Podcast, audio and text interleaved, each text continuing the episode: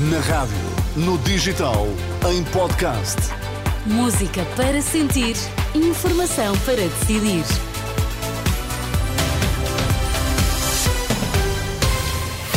E vamos saber quais são os temas em destaque nesta edição das 8. Bom dia, André.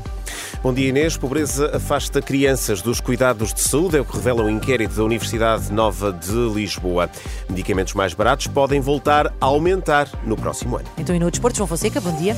Inês, bom dia. Benfica ganha a liderança da Liga e coloca pressão no clássico Sporting Porto desta noite. Uma segunda-feira fria com o Porto a chegar hoje aos 14 de máxima, tal como o Lisboa. Faro vai chegar aos 17. Vamos lá, edição das 8 na Renascença com o André Rodrigues. Abrir a indicação de um acidente grave perto de Cuba, no distrito de Beja, com vários feridos. Trata-se de uma colisão entre um automóvel ligeiro e uma carrinha de nove lugares. Fonte da Proteção Civil revela à agência Lusa que os feridos estão a receber assistência no local do acidente. A Estrada Nacional 387, entre a Vidigueira e Ferreira do Alentejo, está cortada. No local estão 24 operacionais com o apoio de 10 veículos. A pobreza está a fazer aumentar os casos de crianças sem acesso a serviços de saúde.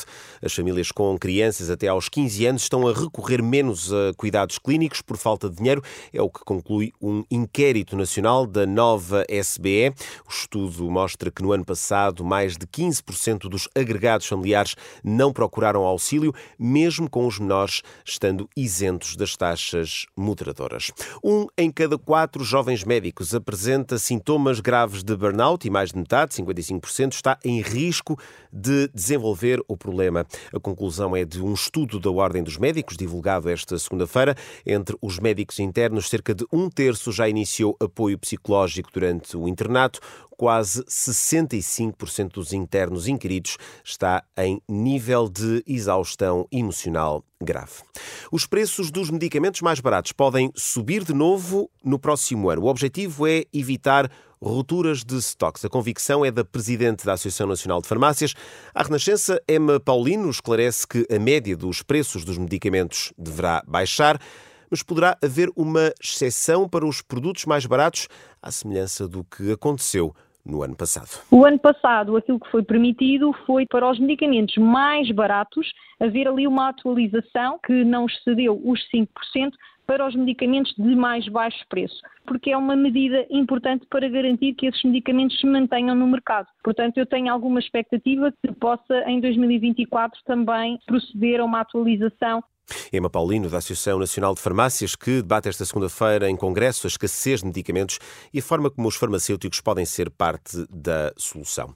Um em cada três estrangeiros residentes em Portugal vive em risco de pobreza ou exclusão. Havia quase 800 mil estrangeiros em Portugal em 2022, ano em que se bateu o recorde de entradas com 118 mil imigrantes. São dados da Pordata, publicados neste dia Internacional das Migrações, um quadro que leva Gonçalo Matias, presidente da Fundação Francisco Manuel dos Santos, a levar o tema das migrações ou que justifica a entrada do tema das migrações na campanha para as legislativas. É verdade que os números cresceram. Eh, e é verdade que Portugal hoje já começa a ter uma imigração relevante.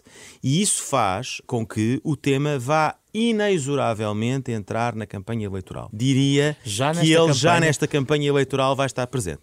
Presidente da Fundação Francisco Manuel dos Santos, no programa da Capa à Contra Capa, que vai para o ar amanhã à noite aqui na Renascença. Já o Serviço Jesuíta aos Refugiados alerta para a necessidade de um momento político não acrescentar atrasos no processo de legalização de imigrantes André Costa Jorge pede sentido de responsabilidade. O momento político, digamos, a nível nacional que estamos a viver, não seja ele também um fator de acrescentar mais atrasos e mais dificuldades na vida dos migrantes. Portanto, a minha expectativa é que haja um sentido de responsabilidade e de proteção às pessoas mais vulneráveis, por parte dos responsáveis políticos e também dos organismos públicos. André Costa Jorge, do Serviço Jesuíta aos Refugiados, ouvido por Henrique Cunha, declarações em rr.pt. Agora o desporto, João Fonseca, clássico esta noite em Alvalade, com o Benfica na liderança.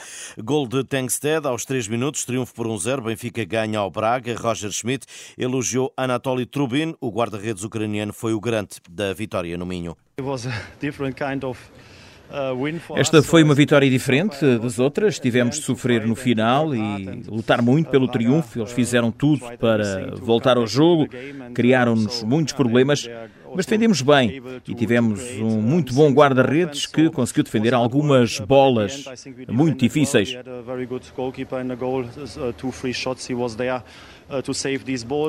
Benfica na frente da classificação, com mais dois pontos que Sporting e Porto, que esta noite se defrontam em Alvalade. O clássico com relato aqui na Renascença começa às 8 h quarto tem arbitragem de Nuno Almeida. Se uma destas equipas vencer, vai assumir o primeiro lugar da Liga Portuguesa.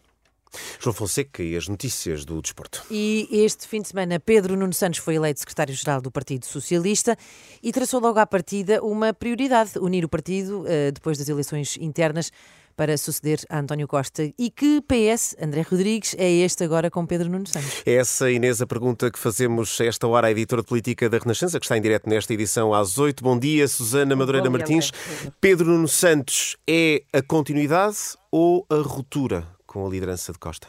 É um misto, um bocadinho das duas coisas. Ele quer muito ser, uh, representar a continuidade de António Costa não pode, de resto, eh, renunciar a esse legado, porque o próprio partido não o vai deixar, mas também quer, de, fala nesse novo impulso eh, que o partido eh, precisa de ter, se bem que ele fez parte do anterior governo, ou do atual mesmo, de, de, de António Costa.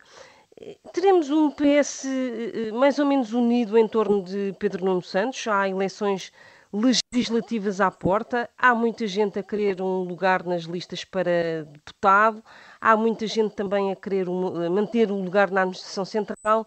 E, e, portanto, é neste cavalo Pedro Nuno Santos que tem de apostar de qualquer maneira, mesmo se inicialmente não apostaram nele, e nesta, nesta impulsividade muito uh, uh, uh, típica e peculiar de Pedro Nuno Santos.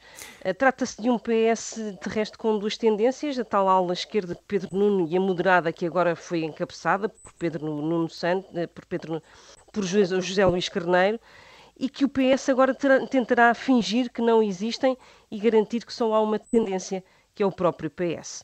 Susana, deixa-me fazer-te uma última pergunta e para uma resposta muito rápida. Agora que está definido o quadro das lideranças dos dois principais partidos a votos a 10 de março, como é que perspectivas o confronto com Luís Montenegro?